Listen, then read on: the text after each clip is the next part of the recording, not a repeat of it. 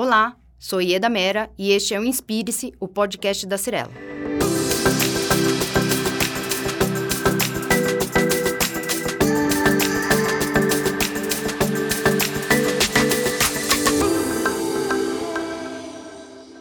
Hoje é dia 21 de outubro de 2021 e a partir de agora nós vamos conhecer as áreas jurídicas da Cirela, nossos parceiros e as principais inovações do mercado. Para essa conversa, convidamos o Tiago Antônio Dias, sócio do escritório Bicalho Mirizola Bresolim Dias Advogados, que é reconhecido como um dos melhores escritórios de direito imobiliário do Brasil.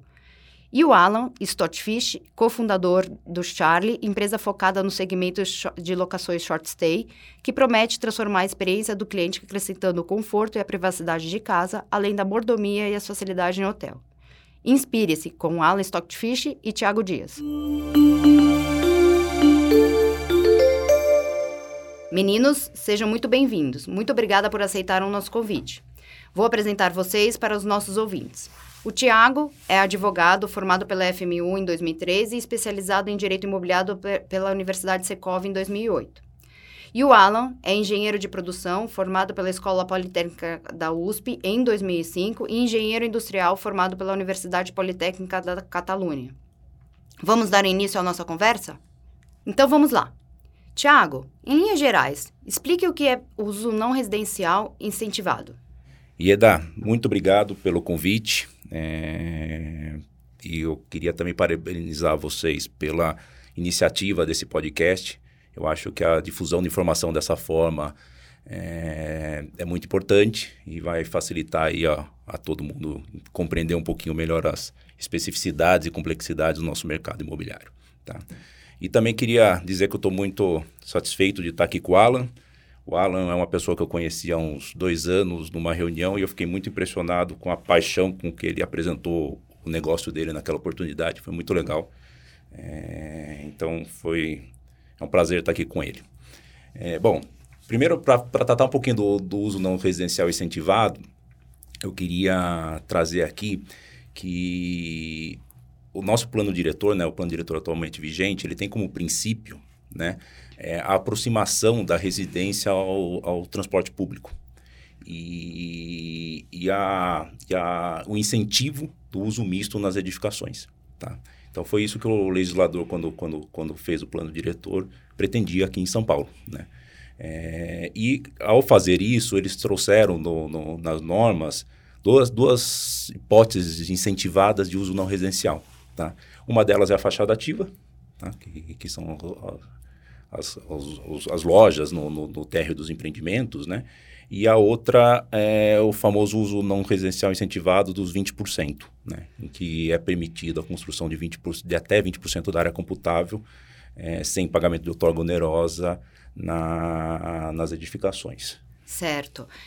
É, aproveitando que você tocou na fachada ativa, quais os requisitos e o que é fachada ativa? Explique para os nossos ouvintes. Tá. Fachada ativa, é, qual é o objetivo dela? Né? Ela é, é, evitar o emparedamento, como dizem os urbanistas, né? É, das edificações. Né? Permitir um convívio social mais fluido entre o, entre o, o, o prédio, né? o empreendimento e, o, e, o, e a rua. É, como requisito tem que ter né, uma permeabilidade visual, né? As pessoas precisam ver e compreender que ali existe um espaço aberto para o público em geral. É, ele tem que estar integrado fisicamente com acesso irrestrito, né? Ou seja, tem que estar aberto para o público em geral, não pode ter porta, evitando que, que, que a pessoa da rua acabe ingressando no, no, no, no, imóvel, né? E acesso direto pela rua, tá? Então, a ideia do, do, da faixa ativa é exatamente essa, é congregar, né? Ou permitir que, a, que aquele prédio tenha convívio com a, com a comunidade ao entorno dele. Certo. E com relação às unidades NR112, quais as formas possíveis de uso para elas? Tá.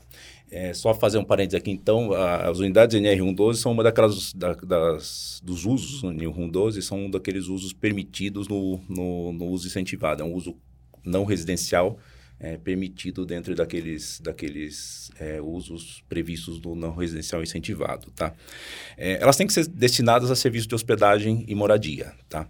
É, o termo serviço de hospedagem é de fácil compreensão, né? Todo, a gente entende aqui que ah, são hotéis, são os flats, são os apart-hotéis, É, então, assim, desde que congregue serviços dentro do, do, do, empreendimento e tenha essa destinação de hotel, a parte hotel ou flat, é, a gente está aí atendendo ao requisito da lei do serviço de hospedagem.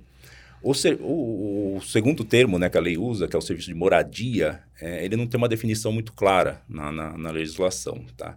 É, eu, pessoalmente, entendo que são aqueles, é, aqueles serviços ofertados é, para habitação usual da pessoa. Por exemplo, é, os asilos, os pensionatos, casas de estudante.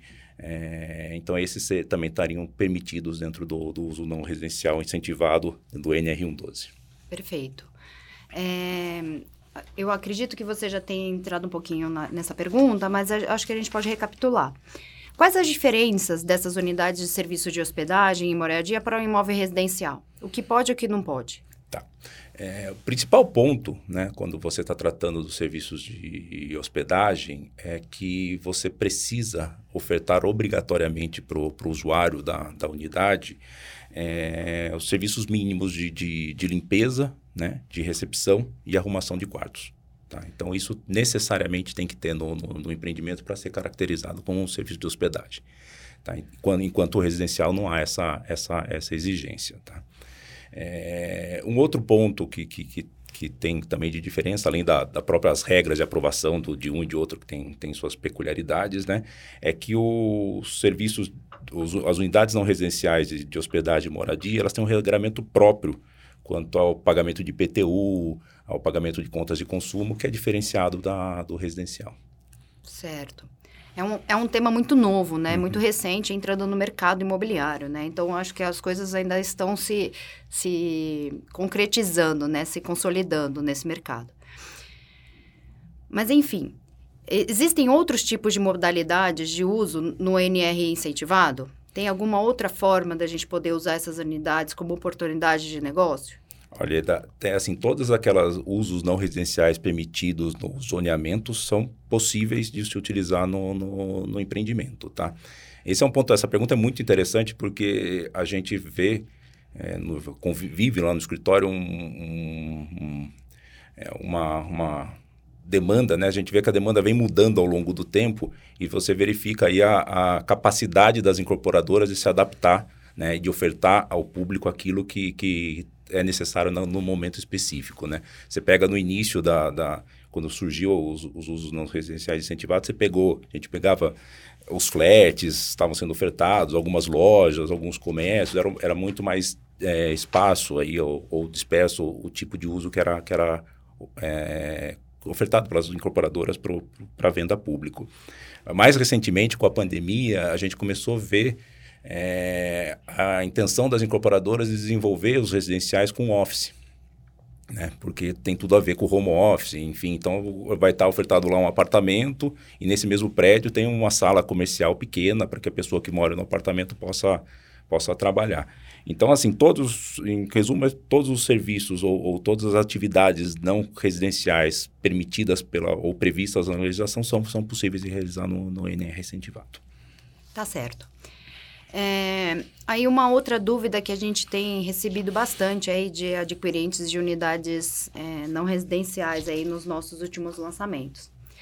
Aquele cliente que queira é, é isenção do imposto de ganho de capital do lucro imobiliário, da venda de uma unidade residencial com aquisição de uma unidade estúdio não residencial, é possível dentro desde que ele cumpra o prazo de 180 dias? Excelente pergunta também, Ida. É... Aí é uma opinião pessoal minha, tá? Eu entendo que não, tá? Porque quando você vai avaliar a legislação que trata da isenção do ganho de capital nessa reaquisição de um imóvel no prazo de 180 dias, que veio no, no que a gente chama lá da MP do bem, é, o legislador diz o seguinte, que se você vender o teu imóvel e comprar outro imóvel residencial dentro do prazo de 180 dias, você estaria isento, tá? E o uso e o flat, embora tenha essa característica muito próxima do residencial de habitação, enfim, ele é aprovado como não residencial. Então, eu acredito, meu entendimento é que ele não atende o requisito da, da legislação para isenção, não. Muito bom. Agora a gente vai sair um pouquinho dessa esfera jurídica e técnica e vamos falar um pouquinho com Alan Stott Fish, pensando nas oportunidades de negócios e sobre os desafios é, do uso não, não residencial incentivado, pensando em lucratividade, enfim, em oportunidades. Alan, é, como é que você se enxergou empreendedor e por que você foi para esse caminho? Bom, bom dia a todos. Primeiro, novo, obrigado, Ieda, pelo, pelo convite. Muito bacana essa oportunidade.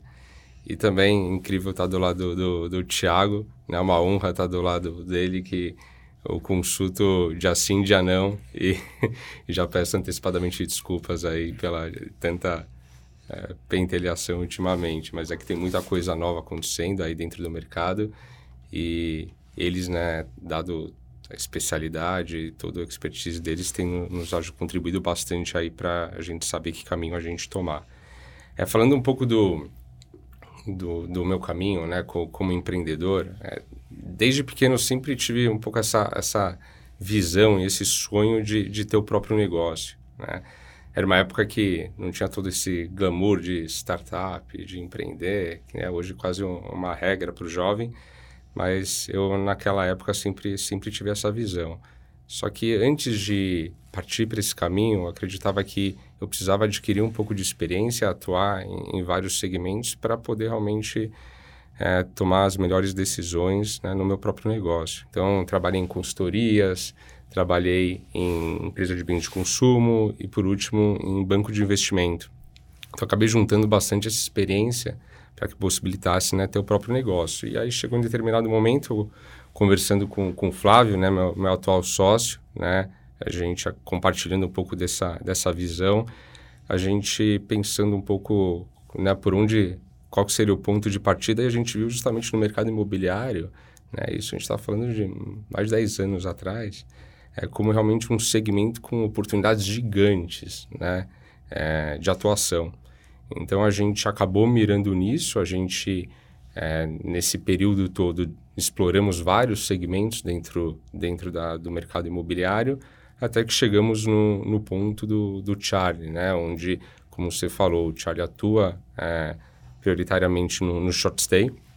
Né? O short stay, para quem não sabe, é o, a locação né, por um prazo mais curto. Normalmente fala-se de locação por temporada.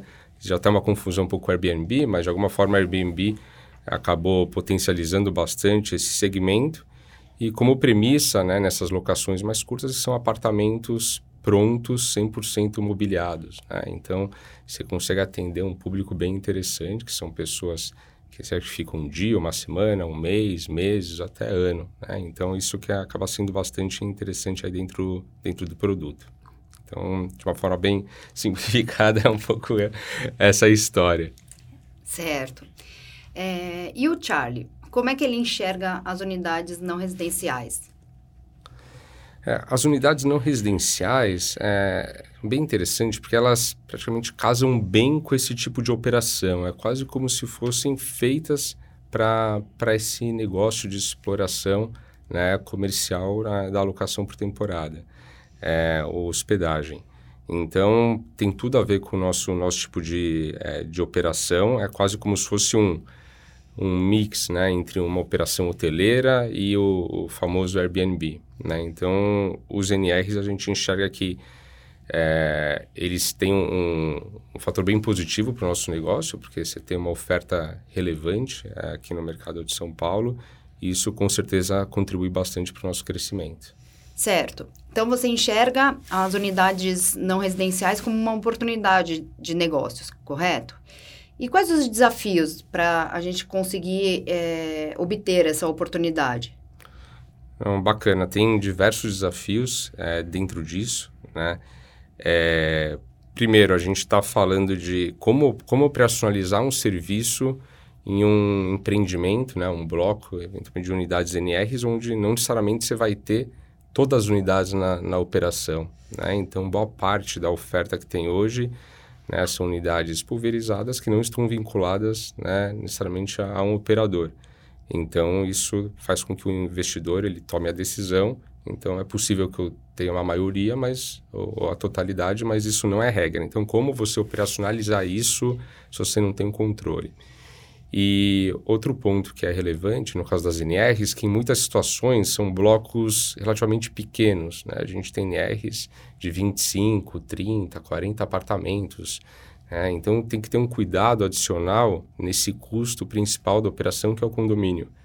Então a gente atua muito forte junto com, principalmente a administradora condominial, para justamente ver como otimizar esse custo que no final ele interfere demais na, na rentabilidade para o investidor. Ótimo. É, e pensando nas diferenças comerciais e operacionais em relação à locação de unidade residencial, você consegue é, expor um pouquinho para nós? Bacana. É, tem, tem várias diferenças. Né? O primeiro é o tipo de contrato. Né? Como o, o Tiago adiantou, são modelos diferentes. Quando a gente fala de residencial, é um contrato de locação, então todos os aspectos de garantia né, são, são diferentes, prazo, serviço, então tem um escopo diferente.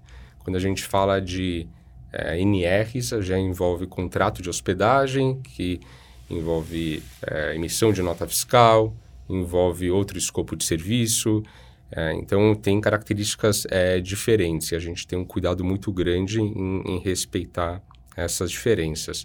É, do ponto de vista comercial também tem diferenças, é interessante. Né? Você, é, as unidades NR você pode divulgar de outras formas, você consegue atender eventualmente um público diferente, empresas que exigem nota fiscal.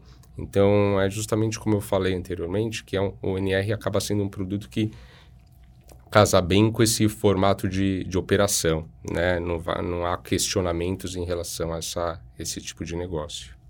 Perfeito. Então eu estou entendendo que o Charlie ele vem para trazer conforto tanto para o investidor de unidades não residenciais quanto para aquele usuário das unidades não residenciais, certo? Então, desse, desse, dentro desse segmento de locação, quais são os diferenciais específicos do Charlie? É, o Charlie a gente atua, diria, com três principais clientes, né? Existe o incorporador, que ele é um parceiro, mas também um, um, um cliente. Então, para o incorporador, a gente agrega muito, dado que ele passa a oferecer esse serviço do Charlie para os potenciais investidores. Então, agrega muito é, para o incorporador. Então, existe um, um trabalho é, muito forte nosso junto a ele. É, e a gente tem, é, durante é, essa jornada nossa do Charlie, desenvolvido várias parcerias é, bacanas com incorporadoras. A gente tem se diferenciado muito em relação a isso. É, quando a gente fala do outro cliente nosso, que é o investidor, então a gente precisa entregar um, uma rentabilidade superior ao modelo tradicional, senão para ele não faz sentido. Então a gente atua muito forte trabalhando com dados, né, precificação dinâmica, então isso está muito enraizado na nossa operação. E existe o terceiro cliente, que é realmente o usuário, né, que é o inquilino, é o hóspede, que no final a gente precisa entregar uma experiência incrível é, para ele, né, que marque de alguma forma, ele queira é, ficar com a gente. É, e muito baseado em tecnologia. Então a gente tem um time próprio de tecnologia, a gente a tecnologia ela permeia todo o negócio, então desde o momento da reserva até o momento dele solicitar alguma ajuda, ter um concierge 24 horas disponível, tudo usando a tecnologia. Então essa experiência tecnológica é, acaba sendo também uma grande diferenciação nossa. Pensando aí em, em, atrativos, né, que nem você falou, né, no usuário, na prática, aquele usuário que queira viver a experiência, o que, que o Charlie pode oferecer? Bacana. A gente tem é, vários tipos de público, né? É, via de regra, a gente tem aquelas pessoas que querem realmente ficar um prazo muito curto, né, de locação, de hospedagem. É, então, são pessoas que valorizam muito a confiabilidade, a consistência do, do produto, então, sabe, sabe o, o que esperar. Então, a gente foca muito é, no padrão de qualidade, nível de serviço e muito baseado nessa nossa experiência de já ter operado hotéis né, e ainda operar hotéis. Então, isso faz muita diferença para entregar é, esse serviço para essa pessoa que quer ficar é, pouco tempo. Né? E para a pessoa que quer ficar é, mais tempo, né, meses, né, a gente criou vários pacotes de serviços para trazer muita conveniência para ele. Né? Então, imagina uma pessoa que vai ficar seis meses, três meses, ela tem que se preocupar com a mobília, se preocupar com a louça, com o enxoval, com a limpeza. É, então a gente oferece realmente toda essa conveniência de você ter um apartamento pronto para morar, que você não precisa se preocupar com nada, com um contrato em termos de prazo bem mais flexível do que o formato tradicional e com muito serviço também sob demanda. A gente acredita muito nessa experiência, no serviço, é, então a gente tem desenvolvido parcerias super bacanas para entregar é, esse tipo de experiência, seja um, um, café da manhã ou uma lavanderia. A gente tem prédios que a gente tem desenvolvido parceria até pensando em dog walker. Então, para cada prédio tem a sua tem a sua característica. A gente tenta encaixar o nosso serviço de acordo com cada empreendimento é, de uma certa forma, é feita uma, uma verdadeira customização de atendimento, né? Para cada empreendimento e para cada cliente, né? Eu, eu acho que a vantagem do Charlie é justamente essa, que ele se adequa e ele envelopa o produto muito bem. É exatamente isso, é exatamente. Então, é não só no serviço, mas o próprio design do produto. Então, a gente tem um time de arquitetura, então, para cada empreendimento, desenvolve um projeto único que respeita as características daquele empreendimento. Então, e o, o que é interessante do Charlie é que, de alguma forma, ele democratiza um pouco o acesso a esse tipo de, de serviço, porque a gente tem unidades né, mais econômicas, a gente tem unidades realmente mais luxuosas, então a gente consegue atender vários tipos de público e o design acompanha um pouco isso, né? Um produto mais enxuto, mais prático, em alguns outros casos vai ter um design muito mais é, suntuoso. Muito legal. É com grande alegria e satisfação que eu agradeço você, Tiago, por esse tempo aqui conosco e por contar um pouquinho sobre os desafios e conceitos jurídicos neste cenário de unidades não residenciais estabelecido pelo nosso plano diretor atual de São Paulo. Ieda, eu, tô, eu que agradeço aí a oportunidade de participar do, do podcast. Queria mais uma vez parabenizá-los pela iniciativa e estou sempre à disposição aí para a gente tentar juntos é, desvendar aí os mistérios do mercado imobiliário e da, da legislação vigente aqui em São Paulo. Obrigada. Alan, da mesma forma, muito obrigada por compartilhar conosco as inovações que o Charlie trouxe para o mercado imobiliário. Eu que agradeço novamente. É, para mim, realmente, de novo, é uma honra estar do lado né, é, de vocês, representando né, a, a Cirela, é, o Bicário. É, nós né, somos uma empresa jovem e realmente estar tá do, lado, tá do lado de vocês é, realmente é um motivo de bastante orgulho aí para gente. Muito obrigado de novo. Agradeço também a você que nos ouve. Seja muito bem-vindo e bem-vinda ao nosso podcast. Espero você no próximo episódio do Inspire-se. Quer saber mais sobre os nossos convidados de hoje? Acesse nossas redes sociais e confira ainda mais conteúdo em arroba Grupo Cirela.